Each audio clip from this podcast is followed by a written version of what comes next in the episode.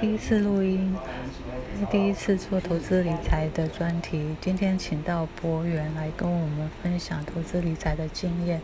博源你好。嗯，大家好。嗯，我是大约从二十岁接触不动产投资，那我投资的年龄大约两三年。我现在二十二岁，我已经把我的老板辞退了，就是我已经没有一般正职的工作，就单纯。在不动产的获利就可以养活我自己跟家人这样子。才二十二岁，好厉害哦！那请问博源，你都是做什哪一种类型的投资？诶，我的专长是中古跟法拍屋的买卖价差这样子。那我的获利关键就是我第一，我的入手成本很低。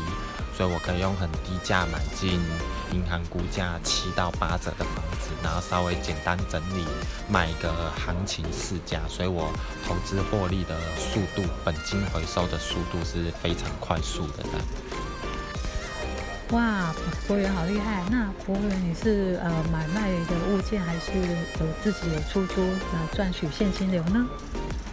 嗯，这个部分我会依物件的状况去做选择，因为这是两种不同的思维模式。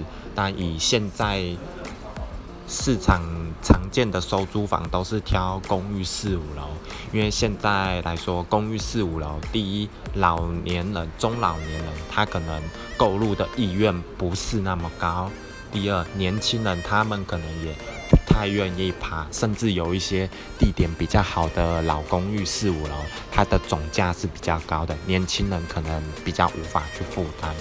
那这个部分我就会比较偏向把它做成收租房，去创造这个房子更新更高的价值。那如果是一般的电梯华夏。社区大楼，我就会偏向做买卖价差，因为这种产品是从年轻到老年人市场都是非常喜欢的产品，这样。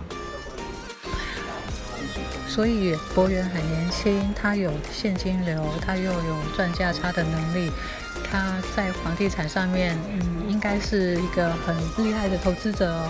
好，那谢谢今天博元的分享，谢谢，下次见。